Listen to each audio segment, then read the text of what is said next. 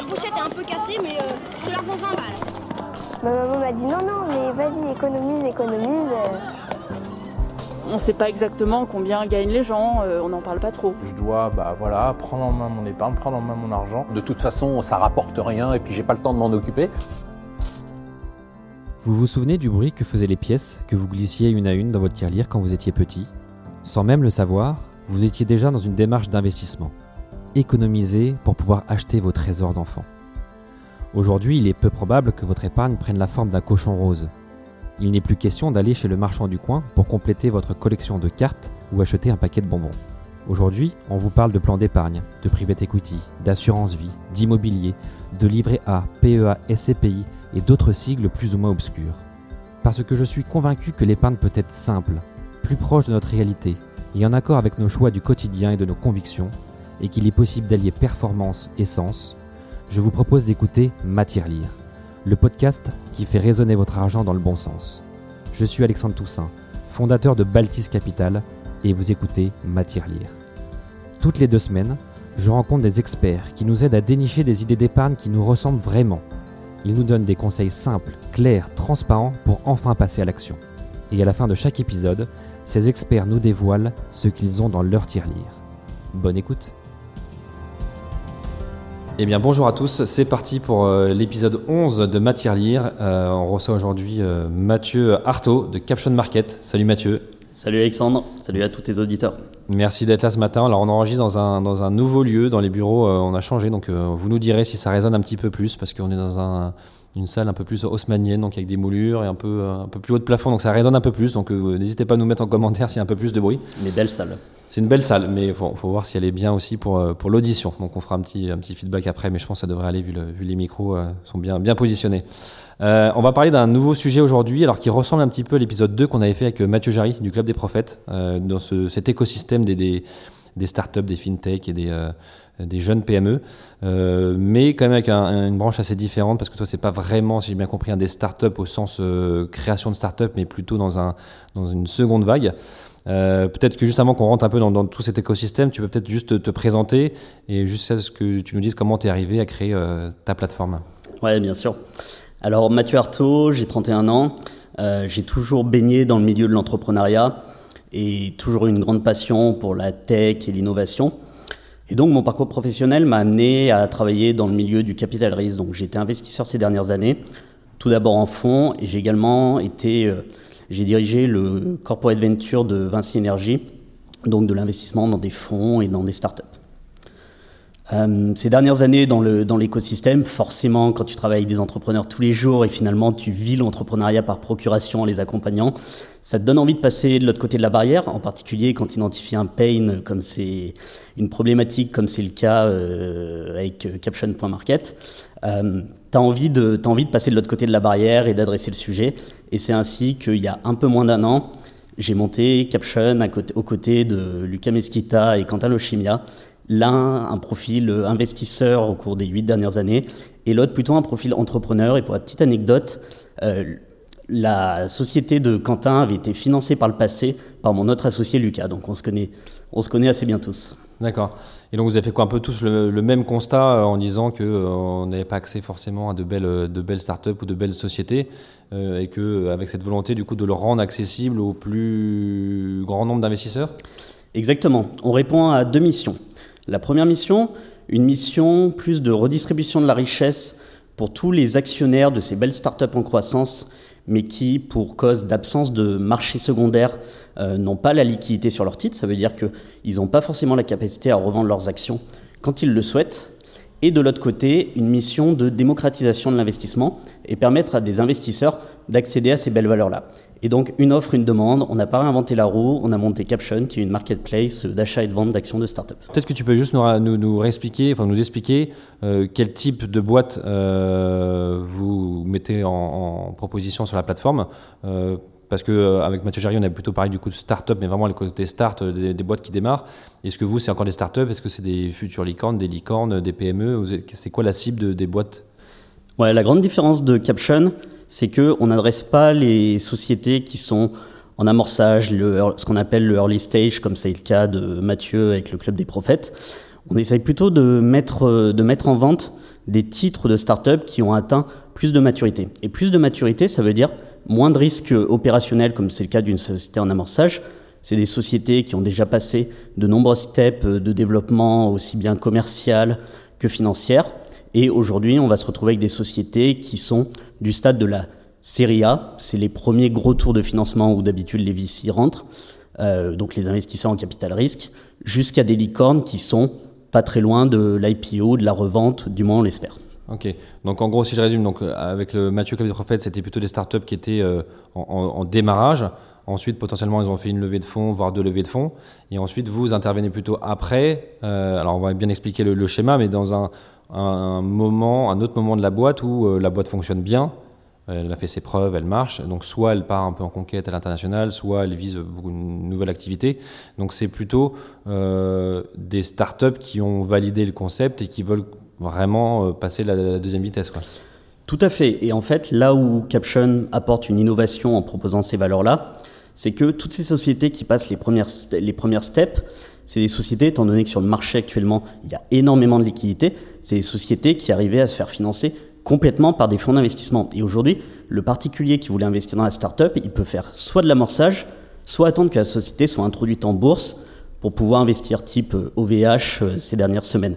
Et il était impossible pour le particulier d'accéder à ces sociétés-là entre le post-amorçage et le moment où elle est introduite en bourse.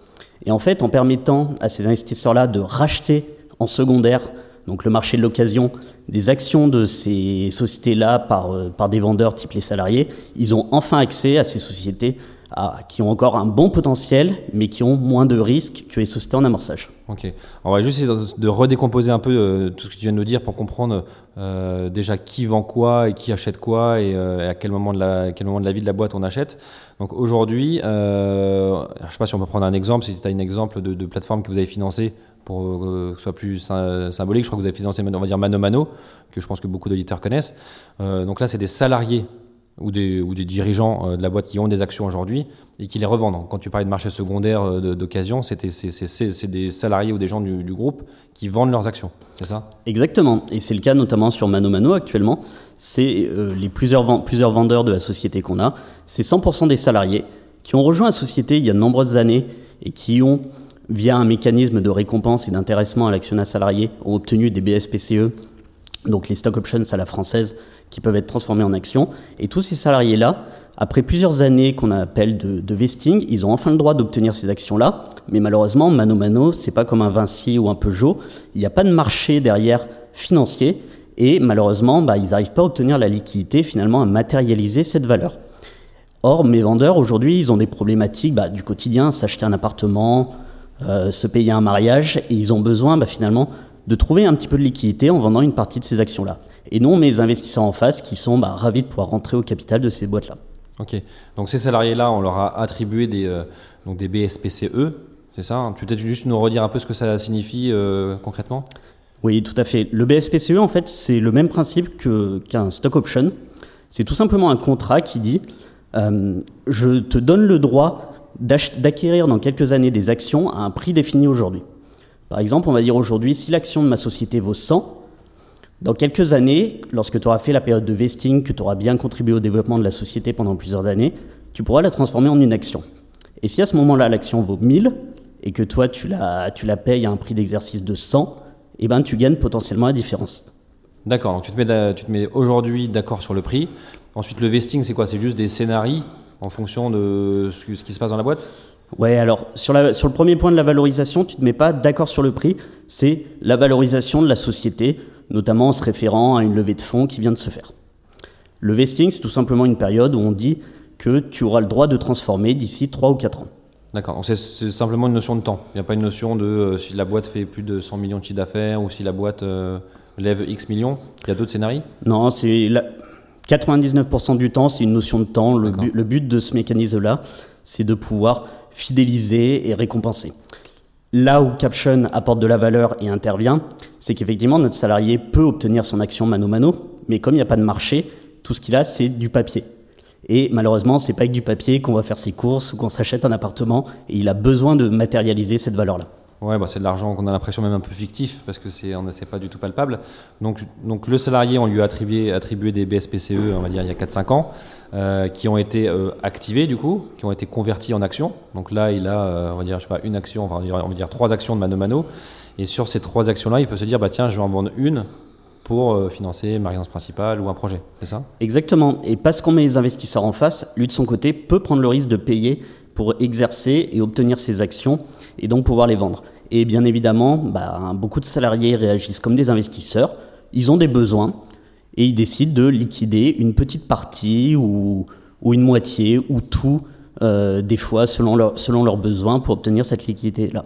D'accord. Donc c'est lui qui décide à un instant T de dire bah tiens j'ai besoin, je vais vendre une action pour, euh, pour mon projet perso. Exactement. Et le sujet de la liquidité, c'est un point majeur parce que typiquement, là, si je te donnais une action de Netflix qui vaut 500 euros, c'est comme si je te donnais un billet de 500 euros parce que derrière ça, il y a un marché. Tu peux aller vendre ton action immédiatement. Alors que si je te donne 500 euros euh, d'une société type PME qui n'est pas cotée en bourse, bah, c'est du papier. Il va peut-être falloir que tu attendes plusieurs années finalement pour matérialiser cette valeur-là. Ouais, d'où le, fait- de- d'où le fait de marché secondaire euh, qui n'est pas coté, donc c'est pas instantané comme Netflix, euh, Apple euh, et autres. Exactement, oui. Et du coup, un, un salarié donc peut vendre euh, et le salarié lui peut décider de vendre quand il veut, sans, sans règle, sans. Il doit quand même avertir peut-être la, la direction et autres ou. euh, Alors, ce qui se passe, c'est qu'ils ont tout à fait le droit de vendre la plupart du temps. Euh, comme on est sur du non-coté, ces règles d'échange d'actions sont régies par ce qu'on appelle le pacte d'actionnaires. Et une seule contrainte de ces pactes d'actionnaires, c'est le besoin qu'il y ait une notification de préemption. Ça veut dire qu'aujourd'hui, les investisseurs de la société type Mano Mano peuvent, ont la possibilité de dire bah effectivement tu voulais les vendre sur Caption mais écoute euh, moi je te les rachète j'ai un droit de priorité donc effectivement c'est quelque chose qui peut être bloquant chez nous mais qui finalement reste assez rare parce que comme on est sur des petits tickets euh, quelques petits tickets tout est relatif mais je parle au regard des fonds d'investissement on est sur des tickets de peut-être 100 000 150 000 euros et la plupart des fonds ne préemptent pas pour des si petits montants au regard de tout le process interne qu'ils ont à faire mais, mais ça veut dire qu'un salarié pourrait racheter euh, les actions d'un autre salarié? Non, ça serait trop beau. Malheureusement, il y a différents niveaux d'actionnaires dans ces boîtes-là, et généralement, les fonds d'investissement qui rentrent en fin d'histoire et qui apportent beaucoup d'argent négocient des clauses particulières, et le droit de préemption ne concerne malheureusement pas tous les actionnaires de ces boîtes-là. D'accord. Donc il n'y a pas une cascade en fait euh, jusqu'au jusqu'au salarié euh, en bas. Non, gé- non généralement, c'est prévenir les quelques gros fonds d'investissement. Ce qui veut dire que d'une certaine manière, les business angels également sont souvent lésés parce que eux, ils le perdent ce droit de préemption au fil des différents tours. Mais bon, c'est les jeux de pouvoir liés Ouais. au levée de fonds. Ouais, c'est de la négo, quoi. mais c'est une négo qui est pas très négociable, quoi, en gros, j'ai l'impression. Exactement. Et, mais un salarié pourrait quand même décider de racheter les actions de son voisin de, de bureau s'il veut. Ah oui, typiquement. En il- direct, typi- typiquement, en gré à gré, c'est tout à fait Il possible. a le droit à ça. Ok. Exactement. S'il a purgé les droits de préemption, ensuite il peut vendre à qui il veut et il peut vendre euh, au prix qu'il veut. Alors, côté caption, on essaie quand même de reproduire certaines règles de marché, Euh, notamment la fameuse, euh, la fameuse, euh, le fameux prix de marché. Ce qu'il faut savoir, le fonctionnement, en fait, c'est que chez nous, les vendeurs, ils sont entre guillemets en compétition parce qu'à un instant T, on n'affiche qu'une seule vente. Et en fait, les vendeurs, ils vont indiquer, bah, moi, je suis prêt à vendre à 7 euros, moi à 8, moi à 9, sans savoir quel est le prix des autres. Et nous, on affiche le plus bas prix. C'est une certaine manière d'éviter que les investisseurs payent un prix trop cher. Ça met un petit peu une compétition. Les vendeurs qui sont pas du tout pressés, qui voulaient vendre plus cher, ils peuvent se dire bon bah j'attends encore quelques mois, peut-être que ça montera. Et ceux qui ont un besoin immédiat, parce qu'il y a besoin de s'acheter un appartement par exemple, ils peuvent passer en priorité euh, en mettant le, le meilleur prix. D'accord. Donc c'est-à-dire qu'il y a même des salariés qui pourraient se dire je vais juste voir combien, euh, combien vaut mon action et si jamais il y a bon, un- le prix, euh, il y a de la demande, je vends. Quoi. Ça Tout peut- à- Exactement. On a beaucoup, beaucoup d'investisseurs et de vendeurs aussi qui sont sur la plateforme en étant curieux, en attendant de voir comment ça va se passer et qui sont là pour regarder les prix. D'accord. Et vous n'avez pas ce sentiment de parfois d'inquiétude euh, d'investisseurs qui veulent, euh, d'acheteurs, qui se disent bah tiens si c'est le fondateur ou le dirigeant de la boîte qui vend ses actions, c'est peut-être pas très bon signe ou euh, euh, ou on essaie de savoir pourquoi il les vend. Est-ce que c'est vraiment pour s'acheter une, maison ou si c'est parce qu'il y a un problème plus plus profond derrière? Alors effectivement, ça pourrait être un sujet sur le prix. Si on se réfère un peu au marché coté, récemment, il y a Elon Musk qui a vendu quelques actions de Tesla et ça a eu un impact sur le prix à ce moment-là. Euh, ce qu'il faut savoir, c'est que le prix a baissé. Exactement, le, prix- le prix a baissé. Ce qu'il faut savoir en fait, c'est que toutes ces sociétés-là, il y a de gros fonds d'investissement qui ont de gros enjeux dans ces boîtes-là. Et ne vous inquiétez pas, eux, ils ont loqué euh, suffisamment ces problématiques-là. Ce qui fait qu'aujourd'hui, un fondateur, il a uniquement la possibilité de céder, en général, c'est ce qu'on appelle la clause de respiration, jusqu'à 5% de ses actions. Mais c'est très important ça aussi parce que pour le coup, été en qualité d'ancien d'ancien investisseur, je le voyais. J'avais des dirigeants qui étaient euh, millionnaires sur le papier parce que leur boîte euh, valait énormément, mais qui malheureusement, bah, ils se permettaient pas de se payer encore euh, des mille et des cents, euh, avaient pas forcément un super appart, n'avaient pas de patrimoine à côté, et le fait de se sortir un petit peu de cash, au contraire, ça leur permettait d'investir à côté, de se diversifier, faire de l'IMO par exemple, et d'une certaine manière se sécuriser pour aller viser une histoire plus ambitieuse. Et la liquidité, du coup, c'est vachement important pour un fondateur pour lui permettre de se sécuriser. Très sympa cette notion de clause de respiration. Quoi. Ça, porte, euh, ça porte bien son nom pour le, pour le dirigeant. Tout à fait, ouais, et ça donne un alignement d'intérêt euh, pour tout le monde, fondateur, fonds d'investissement. La seule problématique, c'est que la clause de respiration, elle est belle, mais s'il n'y a pas de marché en face pour racheter, elle est juste théorique papier. Et d'où effectivement l'importance de places de secondaire comme euh, Caption. Ouais, bon, je crois qu'Elon Musk, il est très riche, mais pareil, je crois qu'il a quasiment que des actions Tesla, donc en fait, il est virtuellement très riche. Quoi. Ouais, c'est une erreur qui est souvent faite. Euh, bon, je me doute qu'il n'est pas à plaindre euh, et qu'il a beaucoup de liquidités en cash.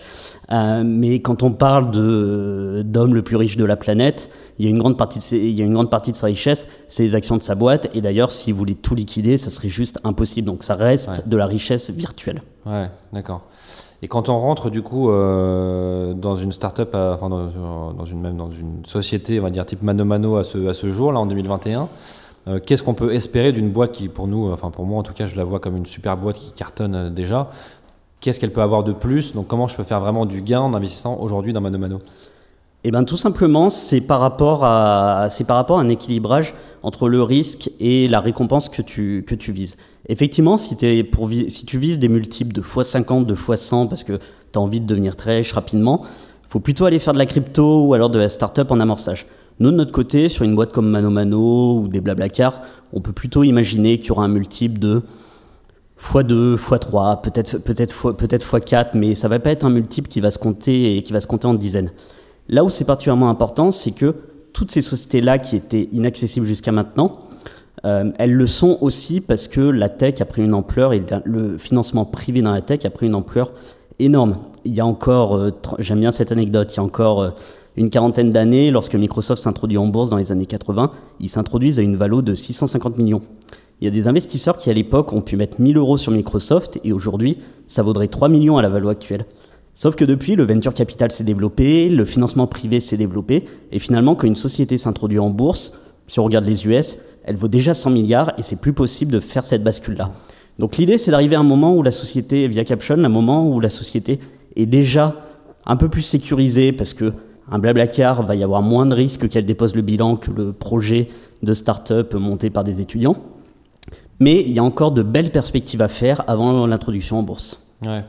Euh, bah, sans rentrer un peu dans les secrets des boîtes, mais euh, j'imagine que ça c'est plutôt public hein, quand on voit que Mano Mano veut faire Mano Mano Pro, je crois, pour, le, pour les professionnels du bâtiment, ou, ou Blablacar veut s'étendre euh, sur d'autres pays. donc là là, on voit bien les potentiels de business de ces boîtes. Donc ça veut dire que si on vise des multiples de 2-3, c'est-à-dire que la, boîte, pareil, va avoir un multiple de 2-3 sur son activité. Donc c'est quand même, à mon avis, très vite de l'international ou un nouveau, un nouveau business parallèle. Quoi. Tout à fait, il peut y avoir ça. Et encore, le multiple de 2-3, c'est si on arrive sur des sociétés qui sont déjà licornes. Sur Caption, il peut y avoir des sociétés, si on est un peu stock picker, euh, tu pourrais y trouver des sociétés qui sont plutôt série A, série B, plus risquées, mais avec une grosse perspective. Après, ce qu'il faut savoir, c'est que dans le milieu venture capital, et on le voit aujourd'hui avec les valorisations, les startups ne sont plus valorisées sur ce qu'on appelait les fondamentaux, le bilan, le chiffre d'affaires, les la, la marge, ce genre de choses. Ce qu'on valorise aujourd'hui, c'est plutôt la capacité à être leader dans un marché qui va être énorme. C'est ce qui fait qu'aujourd'hui, sur le marché par exemple du véhicule électrique, tu as des sociétés qui sont valorisées des milliards alors qu'ils ont clairement, qu'elles n'ont clairement pas le compte de résultat ou le bilan qui suivent. Mais pourtant, ces valeurs-là, elles ont quand même de la valeur. C'est juste que les fondamentaux ont complètement, changé. Facebook, une société qui a moins de 20 ans, qui a ramené 2 milliards d'utilisateurs, ça a une certaine valeur. Euh, Caption qu'on a monté euh, qu'on a monté avec mes associés euh, depuis notre appartement en étant en étant derrière des ordinateurs. On n'a pas d'actifs, on n'a pas d'usine, etc. Mais reste qu'on a créé une marketplace avec euh, 9000 euh, investisseurs et plusieurs millions d'actions échangées. Donc tous ces effets de réseau font qu'aujourd'hui, bah, finalement, tu valorises plus la société forcément par rapport à un actif, mais juste un potentiel de marché énorme et sa capacité à être leader sur ce marché. Ouais, bon, logique, hein, c'est c'est moins rationnel, mais enfin en tout cas dans les chiffres, mais c'est plus rationnel à un marché. Et je trouve ça assez logique de faire, alors peut-être de faire peut-être un peu des deux. Il faut déjà voir euh, euh, la valeur d'une boîte, c'est de voir déjà comment elle fonctionne et si elle fonctionne, et ensuite quel est son marché. Euh, si le marché est gigantesque, effectivement, on peut partir sur des valeurs un peu un peu plus élevées. Euh, Attends, j'avais une question. Au moment où tu dis ça, donc sur les, sur les, sur les boîtes, voilà, c'est ça. Donc sur les boîtes, donc soit elles s'étendent ou soit elles s'introduisent, s'introduisent en bourse. Tout à fait. Et quand elles s'introduisent en bourse, pour bien comprendre le mécanisme, pourquoi tout de suite la valo augmente? Parce qu'elles s'introduisent avec un prix qui est fixe, enfin qui est annoncé? Non, en fait, c'est surtout le. Il y a plusieurs sujets, mais le sujet principal, c'est le sujet de la liquidité dont on parlait depuis tout à l'heure. Tu vois, je reprends l'exemple que je te donnais tout à l'heure avec une action qui de Netflix qui vaut 500 euros et une action de PME qui vaut 500 euros. Si l'action Netflix vaut 500 euros, c'est aussi parce que derrière, il existe un marché secondaire et c'est ce qu'on appelle la prime de liquidité. Et à partir du moment où des investisseurs investissent en bourse sur un marché type le Nasdaq ou Euronext, où ils savent qu'ils peuvent investir, mais que si jamais ils ont besoin d'en sortir rapidement, il y a un marché derrière pour leur racheter, bah, ça inclut une prime de liquidité. D'accord. Donc, mais ce qui veut dire que si Mano Mano, on va dire, rentre en bourse, euh, quel va être qui déjà fixe le prix de la de l'action? Généralement, le prix de l'action est fixé après un roadshow auprès de banques introductives et de gros investisseurs type institutionnels qui indiquent qu'ils vont participer à l'introduction en bourse en finançant sur ce prix d'introduction. Après, ça ne veut pas dire forcément que ça va aller dans ce sens et on a deux très beaux exemples euh, ces derniers mois en France qui sont euh, Believe et OVH. Et d'ailleurs, Cocorico, c'est une très bonne chose que les sociétés commencent à s'introduire euh, sur Euronext parce que ça veut dire qu'elles vont rester en France alors que si elles allaient au, Nasdaq, ça voudrait dire qu'elles transféraient une grande partie de leur bureau et de leurs effectifs là-bas. Et on, a vu quand même deux cas. Il y a eu le cas Believe où la fourchette d'introduction, le prix d'introduction était sûrement un peu trop élevé et l'action a eu des difficultés dans les premières semaines. Et il y a un OVH où l'introduction, je crois, dû se faire à 19 euros l'action et euh, aujourd'hui vaut 21 euros. Donc c'est une belle performance post-introduction et donc le marché a validé la société et, et l'introduction en bourse a été réussie. Mais le vrai chiffre qui est intéressant, c'est de se dire que peut-être que les investisseurs qui sont entrés le dernier tour quand la boîte était encore privée, eux ils sont peut-être entrés à 12, à 13 ou à 14 euros. Euh, J'en sais rien, faudrait effectivement qu'on creuse un petit peu le sujet, mais ce qui veut dire que eux ont fait une belle performance. Et si Caption avait existé au moment euh, où des salariés OVH il y a 3 ans avant l'introduction en bourse avaient besoin de liquidité, bah, des investisseurs auraient pu euh, accéder à cette société-là avant qu'elle entre en bourse. Ouais. Mais il y a juste un petit truc que je comprends pas, c'est que si tu, si l'action est plus liquide, donc le risque il est plus faible, donc le prix devrait être plus bas, non? Si tu me dis euh, le- mon action de ma PME, euh, euh, elle n'est pas liquide, le jour où elle le devient, elle devrait valoir moins que les 500 euros par exemple, parce qu'elle est plus liquide. Non, au contraire. Parce que comme tu es prêt à acheter, parce qu'il y, a la- il y a la liquidité de cette action une fois qu'elle est introduite en bourse, de ton côté, du coup, il Ah, y a plus de oui, pour Il l'acheteur, il y a plus de demandes parce que il c'est un produit qui est plus il liquide. Il y a plus de demandes. Ok. Et forcément, quand la demande est supérieure à l'offre, D'accord. Ah oui, donc c'est pour ça. Donc si on se met plutôt casquette à acheteur, je, je suis prêt à payer plus cher un produit liquide. Exactement, exactement. Et la liquidité, c'est vraiment une faculté très importante euh, dans le prix de dans le prix de tout actif financier. C'est le même sujet aujourd'hui quand on fait de de l'investissement immobilier, même si je suis pas spécialiste du, du secteur là.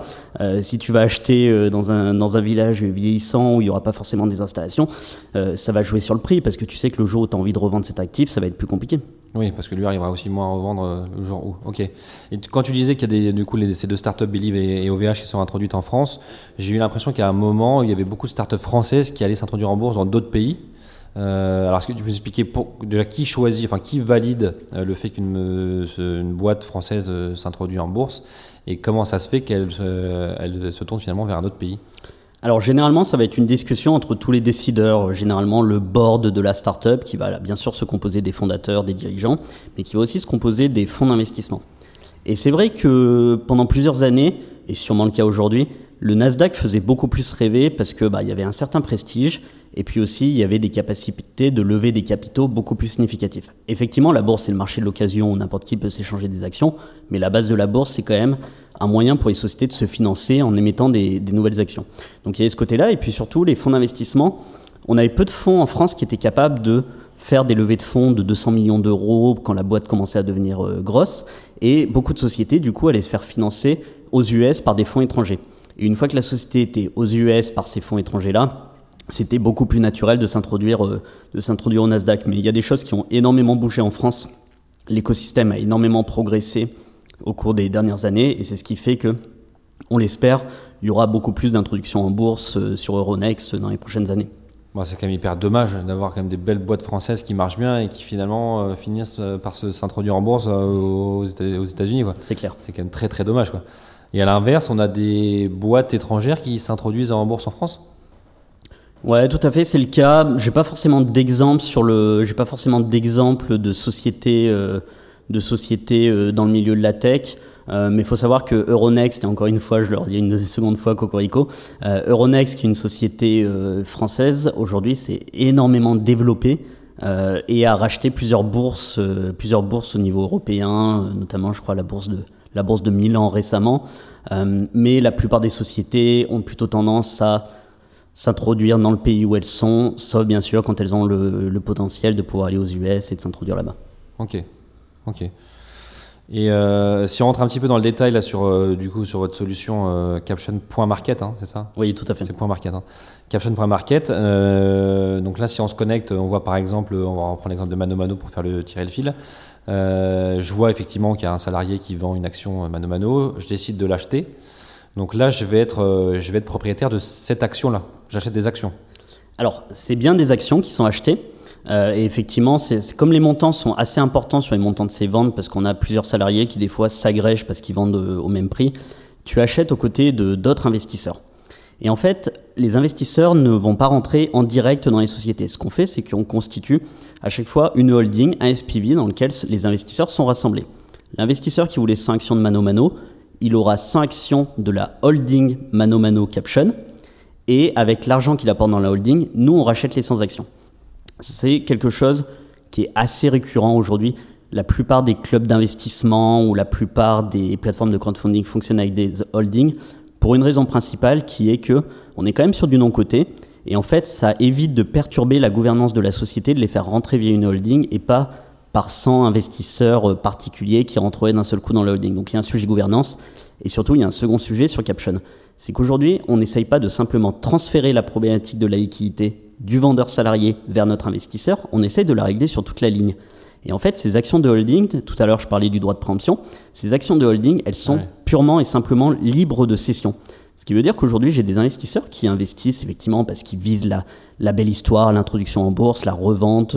Ils espèrent garder leurs actions pendant encore 5 ans, 6 ans en fonction de, de la maturité de la société. Mais j'ai des investisseurs qui se disent aujourd'hui, je vais investir sur une société comme October, par exemple, une société bien plus jeune et qui est bien plus loin de la sortie, euh, de la revente ou de l'introduction en bourse. Mais par contre, ils se disent, je vais attendre, je parie sur October parce que je pense qu'il y aura une nouvelle levée de fonds d'ici euh, six mois, d'ici un an, d'ici deux ans. Chacun fait ses propres analyses à ce niveau-là. Ça va créer de l'émulation sur la plateforme. Ça va matérialiser un prix bien plus élevé. Ça va justifier, parce que la boîte a levé des fonds à une valeur plus importante, ça va justifier effectivement le nouveau prix.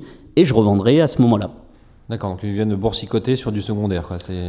Tout à fait. Le terme boursicoté, c'est là où c'est pas forcément applicable, c'est que ça fait penser à du day trading où tu achètes tes actions le matin ou tu les revends.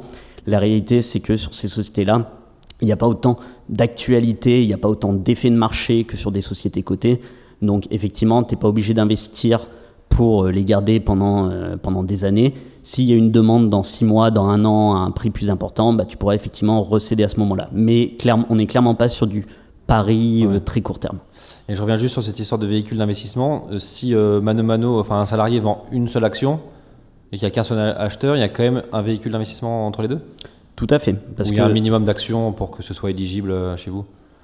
Non, alors ce qu'on va faire, c'est nous de notre côté, évidemment, d'un point de vue opérationnel, on va, euh, par la mécanique des prix, on arrive tout souvent à aligner euh, des vendeurs euh, sur, le même, sur le même prix, parce que quand ils savent qu'il y en a un qui peut vendre à ce prix, bah, il y en a d'autres qui commencent, qui commencent à s'aligner. Euh, mais techniquement, même si on était sur ce cas-là, un vendeur, un investisseur, on la ferait pour les deux raisons que j'ai précisées tout à l'heure. La partie gouvernance et surtout, on veut que notre investisseur soit, liquide parce que, comme je disais, euh, plus de liquidité, même si on n'aura pas la liquidité d'un marché boursier, ça veut aussi dire plus de valeur pour l'action. Hmm. Ouais, donc en fait, vous apportez un la liquidité au sein de la boîte et un de la re de la liquidité au sein de votre véhicule euh, d'investissement. Tout à fait. Sachant que par contre, évidemment, elle peut pas être promise. Si par exemple vous investissez Oui. sur une société euh, et dans un an il n'y a aucun investisseur de la plateforme qui en veuille, bah vous restez quand même collé. Oui, bien sûr. Ah, Il n'y a pas de, pas de garantie. euh, bah, peut-être le rappeler aussi, hein, comme d'habitude, hein, il n'y a pas de garantie ni sur le capital, ni sur les rendements, ni sur la liquidité si vous avez besoin de récupérer vos fonds. Tout à fait. Effectivement, les investisseurs peuvent perdre jusqu'à euh, 100% du capital investi. Et il faut garder en tête que même si on est sur des sociétés plus matures, donc on a passé le step où il y a 90% des projets euh, qui, qui meurent dans, les, dans le court moyen terme, c'est des projets plus sécurisés, mais ça reste quand même des, des projets risqués. De toute manière, il n'y a pas de magie. Euh, Si vous avez une performance intéressante, ça veut dire qu'en face, il y a un risque euh, significatif. D'accord. Et dans les investisseurs qui sont passés par vous là pour acheter leurs premières actions de Mano Mano ou, ou October et autres, il y en a déjà qui ont revend. On peut déjà revendre nous nos actions sur votre site? C'est déjà euh, opérationnel? Tout à fait, oui, c'est tout à fait possible. Un investisseur peut juger que le prix, euh, le prix auquel ça se trade actuellement est intéressant et qu'il aimerait bien être euh, ajouté à la, à la vente d'un vendeur en cours.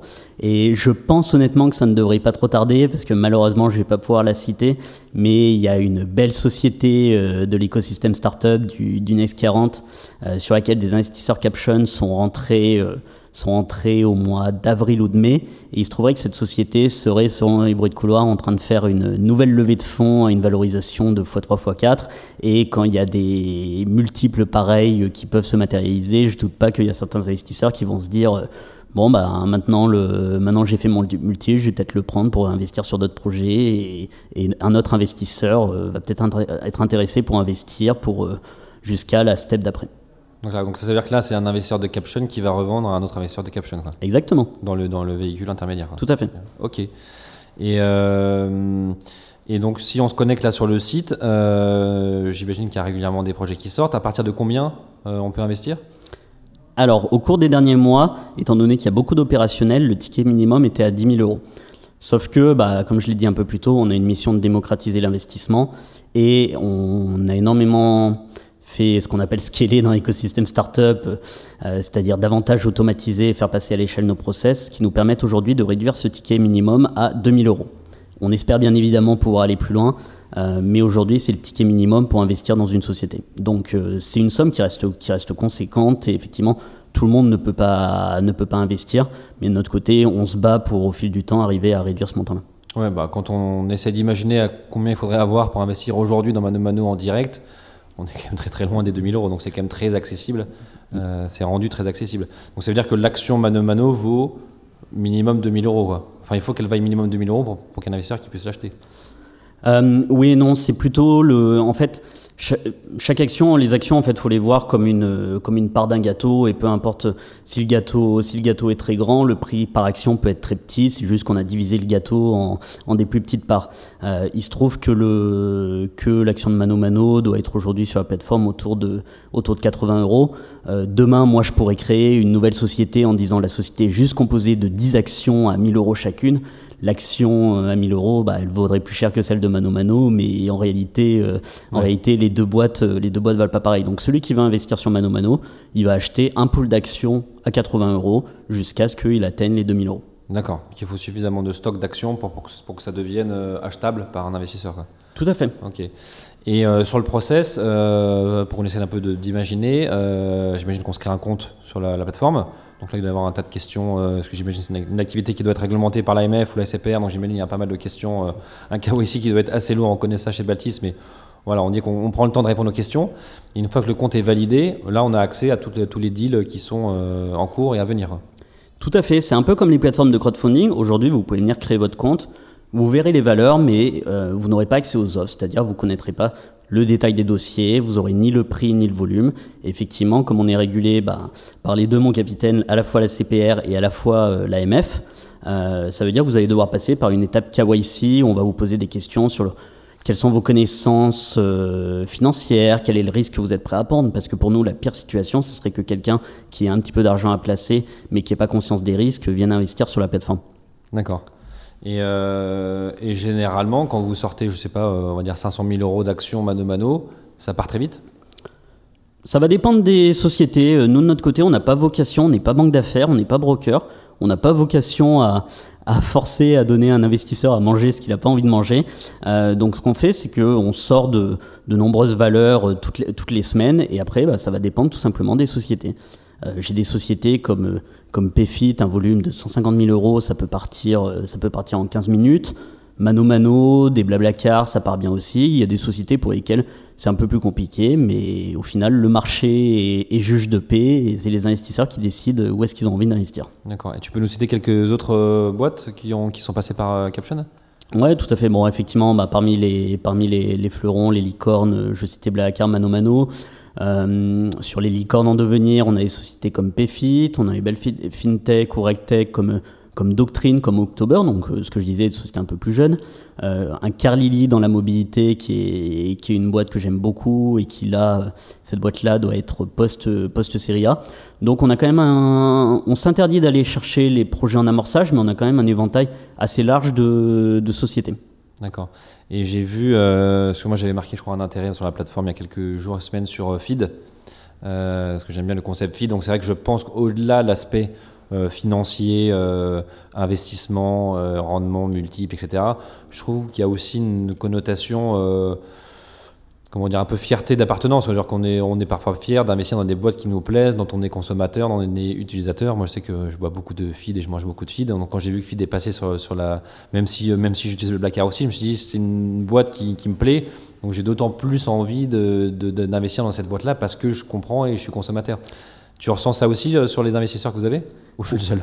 Ouais, clairement. Il y, a une, il y a une bonne partie des investisseurs et c'est normal parce qu'en fait, quand tu investis, tu paries aussi sur, euh, bah, dans le cas de Feed, sur un Anthony Bourbon, le, le patron de, le patron de Feed qu'on qu'on adore chez Caption et, euh, et qu'on embrasse s'il écoute ce podcast.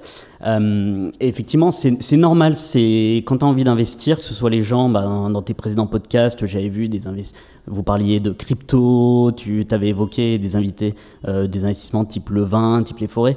Forcément, l'investissement doit y avoir ce côté-là que t'aimes ce dans quoi euh, que t'aimes ce dans quoi t'investis. Mais effectivement, bah, faut toujours effectivement regarder les sociétés, les fondamentaux, parce que parce qu'on parle parce qu'on parle d'investissement, mais beaucoup d'investisseurs le font. Et je pense que c'est un play qui est de leur part qui est quand même cohérent, parce que vaut mieux toujours investir dans des marchés euh, qu'on croit, des produits qu'on aime, qu'on est client, etc. Et la partie un petit peu intéressante, c'est que une fois que tu as investi chez, chez Feed via Caption, Là aujourd'hui, tu disais que tu étais consommateur, euh, c'est mon mon cas aussi. Euh, j'adore cette marque. Bah en fait, tu vas devenir un ambassadeur énorme de cette marque. Tu vas vouloir, tu vas vouloir en parler à tes potes parce que aussi de, de ton côté, tu as mis quelques ronds dans la dans la société et euh, ça peut avoir des effets euh, ultra bénéfiques effectivement pour la société. Ouais. Bah, c'est marrant parce que j'ai donné un autre exemple. Euh, moi, j'avais investi sur un concept un peu pareil dans City Scoot. Euh, donc je me suis senti un peu comme un salarié, un collaborateur City Scoot. Et un jour, j'ai vu un City Scoot par terre, bah, je l'ai ramassé quoi. Bah, en fait, c'est un peu ma boîte. Donc, euh, j'ai mis 2-3 000 euros aussi, mais en fait, je, me sens tellement appliqué que je vais essayer d'aider cette boîte ou l'image de cette boîte. Donc, s'il y a un, city, euh, un scooter qui est par terre, je le ramasse. Donc, quand tu dis le mot ambassadeur, j'aime bien ce mot parce que, du coup, un, bah, tu as le sentiment d'appartenance à, une, un écosystème, à une boîte, à un peu une famille. Et, euh, et, et c'est un peu l'objectif de ce podcast, c'est de dire qu'il faut trouver des investissements qui nous ressemblent et qui nous parlent. Donc c'est sûr que si on, a, euh, on est très consommateur de feed et que feed est, on peut investir à partir de 2000 euros dans feed, bah, il y a une vraie logique à faire ça. Mm. Ou si on consomme beaucoup de CityScoot, ou si on utilise Blablacar, ou si on est un gros investisseur sur October, euh, je trouve que ça a beaucoup de sens.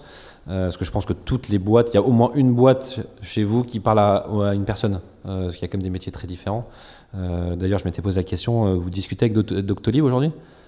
J'aimerais bien investir dans Doctolib, moi, à titre perso, et je pense que je suis pas le seul. Il y a beaucoup effectivement d'investisseurs qui aimeraient investir chez Doctolib. Malheureusement, on n'a pas encore de salariés qui sont venus nous voir. Donc, si tu as parmi euh, les auditeurs euh, des salariés de Doctolib euh, qui ont envie euh, de, matérialiser un peu de valeur et qui ont envie de, venir nous voir, ben, on sera ravis de leur expliquer euh, le process. Et c'est un, un point important. On l'avait fait dans une certaine mesure au début. Euh, mais aujourd'hui, c'est plutôt les, salariés qui, viennent nous voir. On n'est pas dans une perspective euh, où, les, où leur société, quand des fois c'est des sociétés qui ont envie d'apporter de la liquidité à leurs salariés, on n'est pas forcément dans une perspective d'aller faire du démarchage euh, sauvage. Mais effectivement, comme tu disais, c'est important d'investir dans des, dans des projets qu'on aime, dans des projets qu'on aime. Et il faut que l'argent, qu'on investisse fasse sens. C'est ce qui fait aujourd'hui, on a beaucoup d'investisseurs qui sont contents de se dire qu'aujourd'hui, ils apportent de la liquidité à un particulier qui a des projets euh, du quotidien. Euh, s'ach- s'ach- S'acheter un appart, c'est un peu plus sympa que euh, euh, aller payer des fees à des gros instits. Quoi. Ouais, mais même moi, si je m'imagine euh, le dirigeant de Doctolib, je me dis que je passe le message, en tout cas à mes, collaborateurs, de dire que s'ils veulent vendre une partie de leurs actions, ils peuvent passer par Caption. Comme ça, un, on rend service aux collaborateurs qui ont besoin de liquidité, mais surtout, on essaye de fédérer d'autres Français. Il vaut mieux que ça reste en France, c'est parce que c'est une boîte française qui marche très bien en France et que tout le monde connaît. Avec le Covid, tout le monde l'a utilisé aussi. Donc, je me dirais, je préférais que ma boîte, elle reste, euh, que les actionnaires restent des Français. Donc, je vais essayer de passer le message que ça s'échange entre particuliers. J'adorerais. Euh, j'a- J'adorerais effectivement si tout le monde raisonnait comme ça. Euh, la réalité, c'est qu'aujourd'hui, il y a, allez, il y a quand même une bonne majorité de founders qui soutiennent ce qu'on fait parce que ils se disent que c'est un moyen de récompenser leurs salariés qui ont bien bossé, qui ont bien contribué au développement de la société. euh, en leur apportant un peu de liquidité, c'est comme s'ils leur versaient une grosse prime sans, que ça a sans que ça ait un impact sur le, sur le compte de résultat de la société. Malheureusement, aujourd'hui, il y a certains dirigeants qui apprécient guère euh, ce qu'on fait parce que, bah, en fait, c'est le concept un peu de cash doré ou de menottes dorées. S'il n'y a pas de liquidité sur les salariés, on se dit qu'ils vont rester encore des années, euh, des années au sein de la boîte. Mais c'est là où il y a un côté qui nous gêne un petit peu et c'est vraiment un combat qu'on porte, c'est que euh, même dans des sociétés, euh, la Sogé, Vinci, les, premiers actionnaires, c'est souvent les salariés parce que ces grosses boîtes du CAC 40 qu'on critique euh, beaucoup euh, sur, sur plein de sujets en les trouvant ringardes, eux, ils ont déjà compris qu'il faut intéresser tout, incentiver tout le monde et c'est un bel, c'est un bel intéressement parce que c'est aussi dire si tu bosses pour contribuer à développer la société, tu vas t'enrichir. Euh, mais malheureusement, dans l'écosystème startup, c'est pas encore euh, passé par tout le monde et c'est un peu dommage que finalement bah, les grosses sociétés du CAC 40 aient davantage compris l'importance de l'actionnariat salarié que certains founders. Mais on espère faire bouger les lignes. Ouais, bah, vous êtes là pour ça en tout cas. Euh, et quand tu disais juste qu'on achète bien des actions, ça veut dire que ce serait éligible au PEA et au PEA PME Alors, théoriquement, oui. Malheureusement, le, sur nos opérations de rachat d'actions, on est souvent sur des délais assez courts euh, qui sont à un rythme qui fonctionne pas très bien avec euh, les PEA, euh, PME. On avait essayé au début, on s'est rendu compte qu'avec certains fournisseurs de PEA qui n'étaient pas habitués à faire du non-côté, ça, pouvait- prendre des mois et des mois. Donc pour l'instant, de notre côté, en attendant de trouver une meilleure solution, c'est impossible d'investir via via un PEA PME sur la plateforme. D'une part, on regarde du temps. D'autre part, faut aussi se dire que quand vous investissez un ticket de 2000 euros euh, dans une startup, le fournisseur de PEA va prendre, euh, va prendre des fees qui sont, euh, qui sont assez significatives et qui finalement, euh, qui finalement attaquent la performance. Mais clairement, il ne faut pas venir sur Caption pour faire de l'investissement type défiscalisation. On est clairement sur de l'investissement de performance parce qu'on croit à faire des multiples. Ok. Et une fois qu'on a, euh, qu'on a acheté ces actions-là, euh, qu'est-ce qui se passe? On a, des, euh, on a des rapports réguliers, on a des news assez régulières? Oui, tout à fait. Alors, le, au niveau des news, effectivement, de notre côté, on met en permanence la fiche à jour avec les, les informations qu'on récupère sur la société. Mais ça reste quand même relativement, relativement pauvre. Vous avez, les investisseurs de la plateforme ont accès au minimum. Si tu investis sur Doctolib via Caption, tu auras accès notamment au compte, de au compte de la société quand elle fera son AG annuel. C'est le, le basique. Euh, effectivement, si le but c'est aussi de, de s'investir dans la société comme le ferait un business angels, Caption c'est pas le bon endroit parce que vous aurez la même distance avec ce- cette société-là que si vous alliez acheter euh, du Tesla ou du Google où vous avez euh, aucun impact sur la gouvernance et vous êtes vraiment là dans un placement financier. D'accord. Donc j'imagine qu'il n'y a pas non plus de dividendes de verser dans ces boîtes-là? Alors, s'il y avait des dividendes de versés, bien évidemment, elles seraient restituées euh, à l'investisseur. Mais en fait, le modèle, de développement des startups, pour la plupart, c'est vraiment d'aller chercher de la croissance à tout prix et du développement. Et ça fait un peu le parallèle avec ce que je disais tout à l'heure sur les fondamentaux qui ont changé. Aujourd'hui, si on valorise ces sociétés des milliards, c'est sur le potentiel marché, c'est sur le potentiel croissance, leur capacité à être leader. Et donc en fait, même quand il y a du profit, la plupart du temps, tout est réinvesti. Et c'est des sociétés, on n'est clairement pas sur un play dividende, on est sur un play valorisation de l'action. Ouais, d'accord. Et euh, alors tu l'as un peu dit tout à l'heure, mais euh, quels sont les critères d'éligibilité pour les, boîtes qui veulent se qui, enfin pour les salariés du coup, hein, euh, qui veulent vendre leur part? Il faut que la boîte ait un, certain degré de maturité, d'années d'existence ou de taille?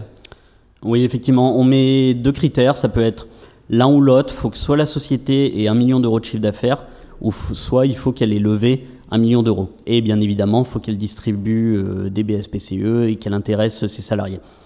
Euh, pourquoi on a mis cette limite? Bon, d'une part, ça fait sens parce que quand la société avant ce moment-là, c'est souvent qu'elle est encore très jeune et finalement, ça fait peu de sens pour euh, qui que ce soit, un fondateur ou un salarié, d'aller chercher de la liquidité.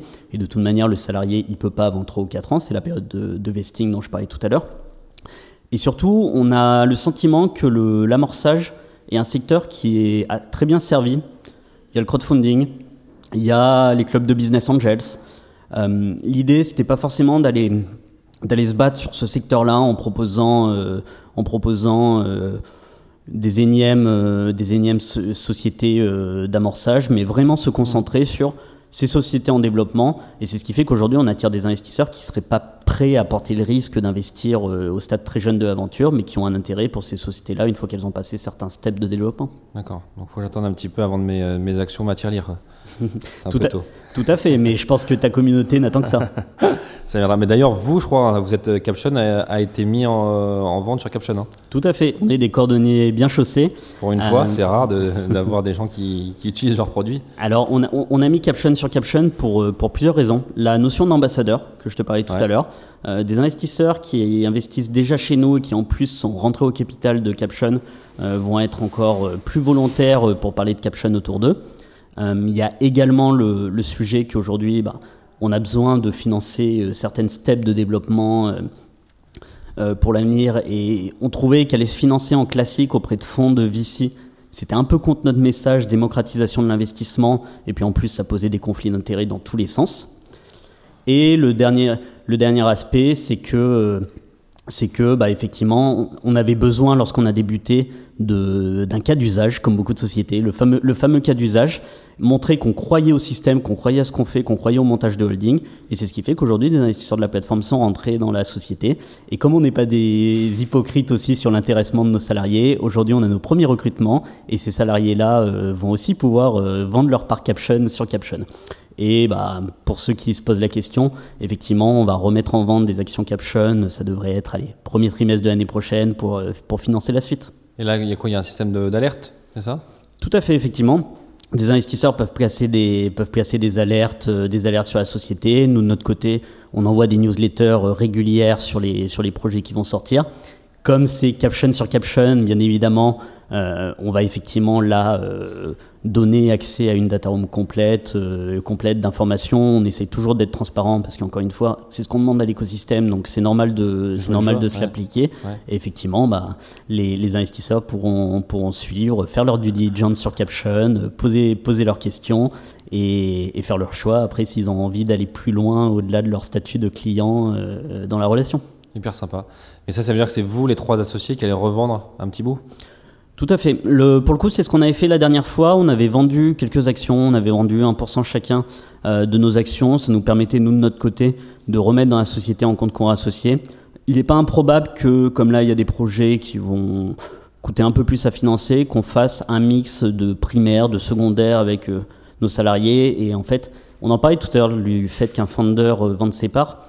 Pour le coup, ce sera toujours des parts minoritaires. Et nous, ça veut aussi dire que on a matérialisé de la valeur, donc on ne fait pas peser un salaire sur la société pendant encore plus de temps. Ouais, ouais non, mais c'est très sain. Hein. Enfin, ça, ça, paraît très, très sain comme, euh, comme modèle. Euh, il y a un petit sujet aussi que je voulais évoquer avec toi, c'est sur la fiscalité. Euh, imaginons, j'ai acheté une action 100 euros de Mano Mano que je revends dans 3 ans 200 euros. comment sont imposés ces 200 euros? Enfin, c'est 100 euros, du coup, j'imagine, de plus-value? Flat tax. donc, effectivement, tu vas, être tu vas être imposé à 30%. Si demain une société est introduite en bourse et donc dans ce cas-là, Caption n'a plus de raison d'être, tes actions de holding Mano Caption vont être transformées en, en actions Mano Mano cotées en bourse. Et c'est pareil, le jour où tu revendras, tu seras imposé au 30%. Ok, donc flat tax euh, assez traditionnelle sur les gains. Ok, et en termes de risque, alors tu l'as un peu dit tout à l'heure qu'on pouvait perdre, euh, qu'on pouvait perdre euh, tout le capital investi. Ça, c'est quand même un scénario très catastrophe, c'est-à-dire qu'en gros que Mano Mano soit en liquidation. Quoi. Tout à fait, mais je vais être un peu provoque. Ces, ces sociétés-là, effectivement, qui ont misé beaucoup sur leur croissance, qui ont beaucoup levé de fonds et qui ont une croissance très rapide, souvent elles ont que deux destins. C'est soit elles continuent de se développer, elles continuent de grossir, ou alors, euh, ou alors ça part au tapis et ça part au tapis. Peut y avoir potentiellement un deuxième risque, c'est par exemple une société qui commence à aller mal et qui se revend à la casse. Peut y avoir un risque de valorisation où où tu as payé tes actions euh, trop cher euh, parce que derrière, deux ans après, la société va mal et elle se revend à la casse et tu récupères qu'une qu'une petite partie. Ce qui est certain en termes de risque, c'est que tu perdras pas plus que 100% des sommes investies. Il n'y a pas d'effet de levier, typiquement chez nous. Et le deuxième sujet, il y a quand même un risque de liquidité selon, euh, selon euh, la société, si elle est plus ou moins demandée. Effectivement, on met en place les conditions de liquidité. Par contre, on ne la garantit pas. Et après, les risques, ce sera selon la maturité. Encore une fois, ce que je disais, euh, il y a la notion de too big to fail. Si tu investis sur une société euh, énorme euh, qui est déjà licorne et qui a déjà 500 euh, salariés, un business model qui tourne, les risques sont pas les mêmes que si tu investis dans une société qui est série A, série B. C'est pour ça qu'on attend Doctolib. et, et, je rebondis sur l'effet de levier. Ça, ça se finance pas du tout, ça, ce type d'acquisition. Enfin, c'est vraiment de l'épargne qu'on investit. Oui, tout à fait. Il n'y a pas de, on peut il a pas de financement bancaire qu'on peut aller chercher pour financer l'acquisition d'actions mano mano en secondaire je pense que je pense que des investisseurs, effectivement, ils, pourraient négocier ça avec leur banque, mais il faudrait pas qu'ils faudrait pas qu'ils donnent l'usage des fonds. Mais non, c'est clairement du c'est clairement du financement d'épargne. Euh, mais après, c'est selon les moyens de chaque investisseur. Tu as des investisseurs qui ont investi euh, déjà en un mois euh, plusieurs dizaines de milliers d'euros. Le plus grand investisseur a investi 250 000 euros, et il y a des investisseurs qui ont investi 2000, 4000 euros. D'accord. Ouais, donc ça c'est vraiment démocratisé quoi. Euh, bah justement, en parlant de ça, je te propose qu'on passe à la, traditionnelle minute de Lucie. Salut Lucie. Euh, qui euh, reprend la main sur son patrimoine, son épargne, ses finances, et qui a une question pour toi. Tout à fait, bonjour Mathieu. J'ai deux questions, très exactement, une en tant que vendeur et une en tant qu'acheteur. la première, en tant qu'acheteur, je vais sur la plateforme, j'ai économisé 2000 euros et je veux investir dans Mano Mano, par exemple. Est-ce que j'ai des frais supplémentaires euh, euh, où mes 2000 euros euh, sont dédiés exclusivement à l'achat d'actions? Alors en fait, le business model de Caption, on, se rémunère comme beaucoup de marketplace, commission sur l'acheteur et sur le vendeur. Si tu viens par curiosité pour voir les deals, l'accès est complètement gratuit. Et au-delà de cette commission de 6% quand tu investis et potentiellement 6% si tu revends au travers de la plateforme, tu n'auras pas de frais de gestion, tu n'auras pas ce qu'on appelle du carry. Le carry, c'est certains fonds euh, qui font, qui font ça, ou si jamais il y a de la performance, il y a une partie de la surperformance. Notre business model, en fait, se base sur le fait que on espère que tu vas venir investir sur Caption, mais aussi que tu vas revendre, que le capital, il va tourner. Donc, ça ferait pas de sens de te matraquer avec des frais de gestion ou des frais de carry qui impacteraient euh, ta performance. Ok, très clair. Euh, et du coup, ma, deuxième question, euh, donc, euh, si je me positionne en tant que vendeur, donc j'ai j'ai une partie de mes des actions de par exemple Baltis Capital que je veux revendre, donc je viens vers toi, je te fournis certains documents donc dont sûrement tu vas avoir besoin pour analyser déjà est-ce que tu acceptes ces, ces BSPCE ou non. Euh, et ensuite, mettons que ça se vende en, 48 heures. Sous quel délai euh, entre euh, l'audit de la boîte, de mes BSPCE, etc., et mon virement sur le, sur le compte, quel délai il faut compter environ? Alors sur la partie audit, on est capable de faire très rapidement.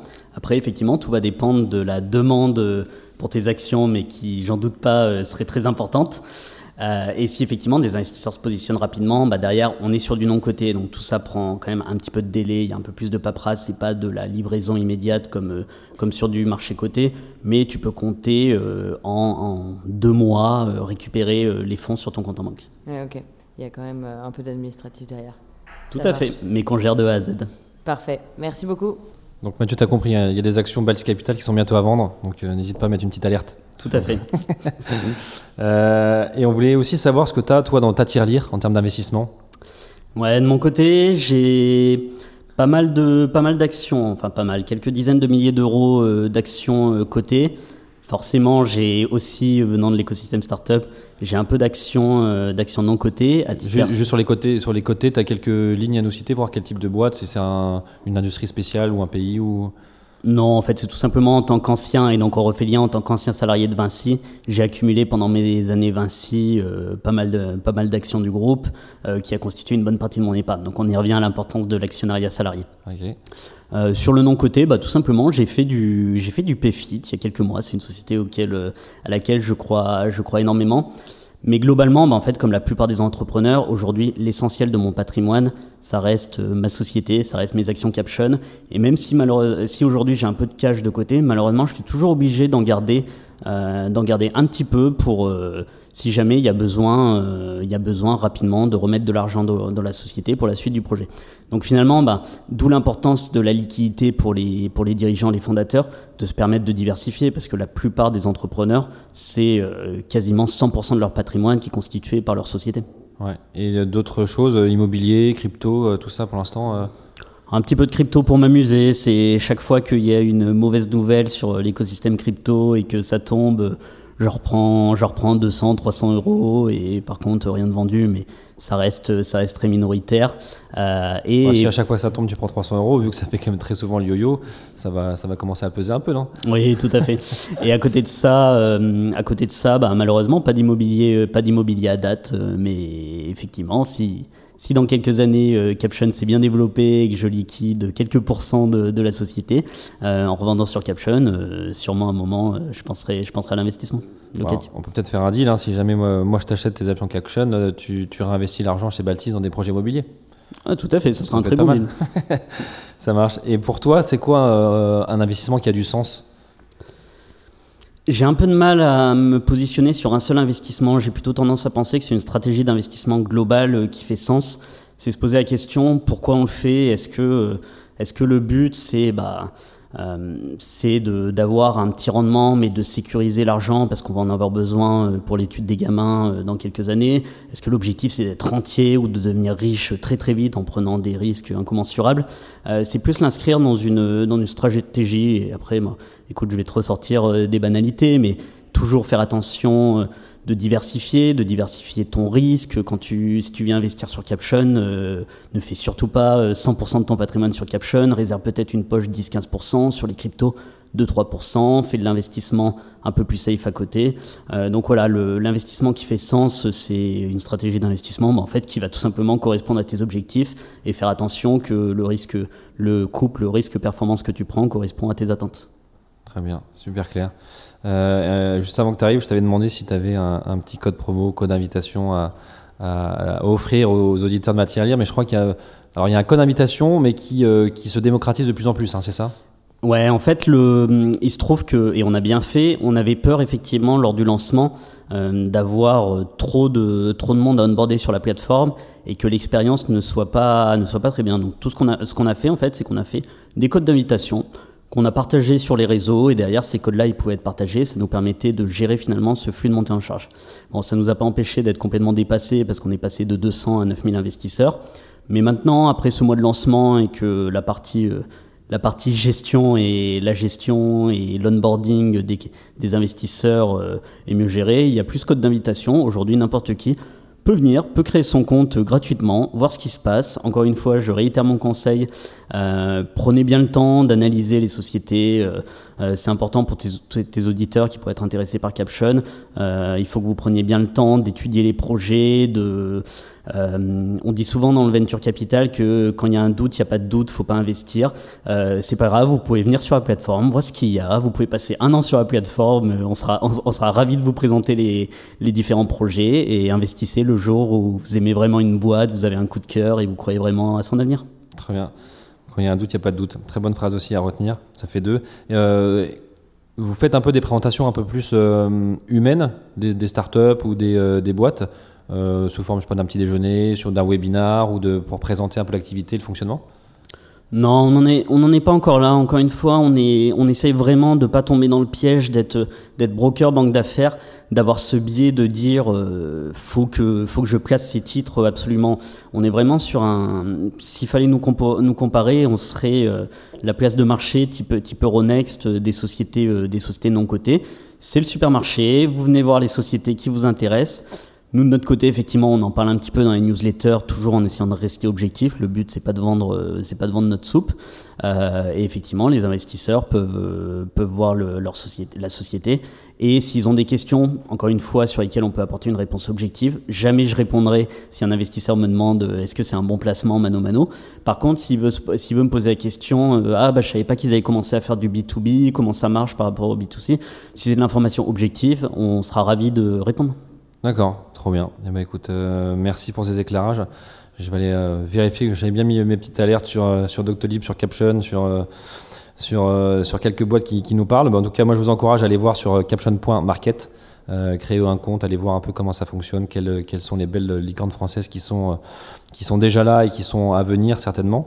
Merci Mathieu pour tous ces éclairages. Bravo, bravo pour Caption Market et bravo à tes associés aussi. Je trouve que c'est un super modèle et je trouve que c'est un peu ce qui manquait dans l'éventail de l'investissement. Euh, comme tu disais, il y a beaucoup de clubs pour faire du très très early.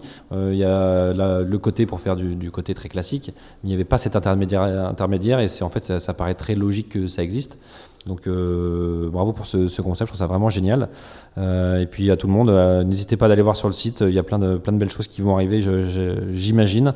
Euh, merci pour tes éclairages, merci pour tes réponses. C'est moi qui te remercie de l'invitation et j'ai été ravi de présenter euh, Caption à, à tes auditeurs. Ouais, et ben écoute, merci à toi, puis on se retrouve sûrement euh, très vite pour d'autres sujets. Ouais. À bientôt, à salut. bientôt, salut, merci. Merci d'avoir écouté cet épisode de Matière Lire. J'espère qu'il vous a permis de découvrir de nouvelles manières de faire résonner votre argent. Merci à la Dream Team Cosa Vostra qui m'a apporté de précieux conseils pour la production de ce podcast. Et si l'épisode vous a plu, je vous invite à vous abonner sur votre plateforme d'écoute habituelle, à le partager autour de vous et à laisser un commentaire ainsi que 5 étoiles sur Apple Podcast. A très vite pour un nouvel épisode.